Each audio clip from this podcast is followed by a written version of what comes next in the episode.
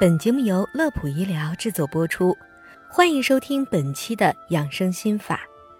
在开始今天的话题之前，小编先来考考大家：有这么一种疾病，它本身的危害并不大，但并发症却有很多。如果长期存在，还会使血管受损，并危及心、脑、肾、周围神经、眼睛，还有足等等。没错，它就是糖尿病。根据我国心血管健康与疾病报告显示，目前我国大陆成人糖尿病患病人数约为一点二九八亿，糖尿病患病率增长的趋势显著。那么，究竟该如何预防糖尿病呢？其实，糖尿病并不是简单的吃糖太多吃出来的，它是由人体内在和外在的多方面原因造成的。今天，我们就来说说其中的一点。怎样吃主食可以帮助控制血糖？一、粗细主食合理搭配。可能有小伙伴会问：平时我也不咋爱吃甜食，咋就血糖高了呢？你可以看看是不是下面这类食物吃的太多了，比如说白米饭、白馒头、白面条等等一些精米精面。这类主食虽然不甜，但属于高碳水化合物。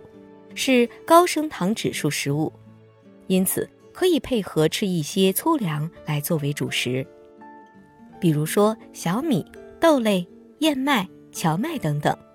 但要提醒大家一点，粗粮只能延缓血糖升高的速度，但是没有降糖的效果。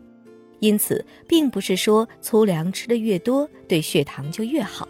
最重要的还是要搭配合理。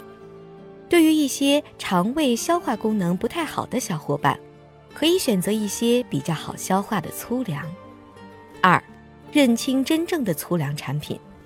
大部分粗粮蛋白质含量相对偏少，淀粉、纤维素含量丰富，升糖指数也没有精米精面那么高。在没有经过精加工之前，粗粮吃起来通常会比较的拉嗓子。口感上远远没有细粮那么顺滑，一些制作商为了调节口感，会加一些油脂、糖类、盐或者奶类等调味品，但这些反而会使它的营养价值大打折扣，对我们控糖控油起不到很好的效果。因此，在购买粗粮产品时，还是要看一下配料表，仔细的选择一下。三。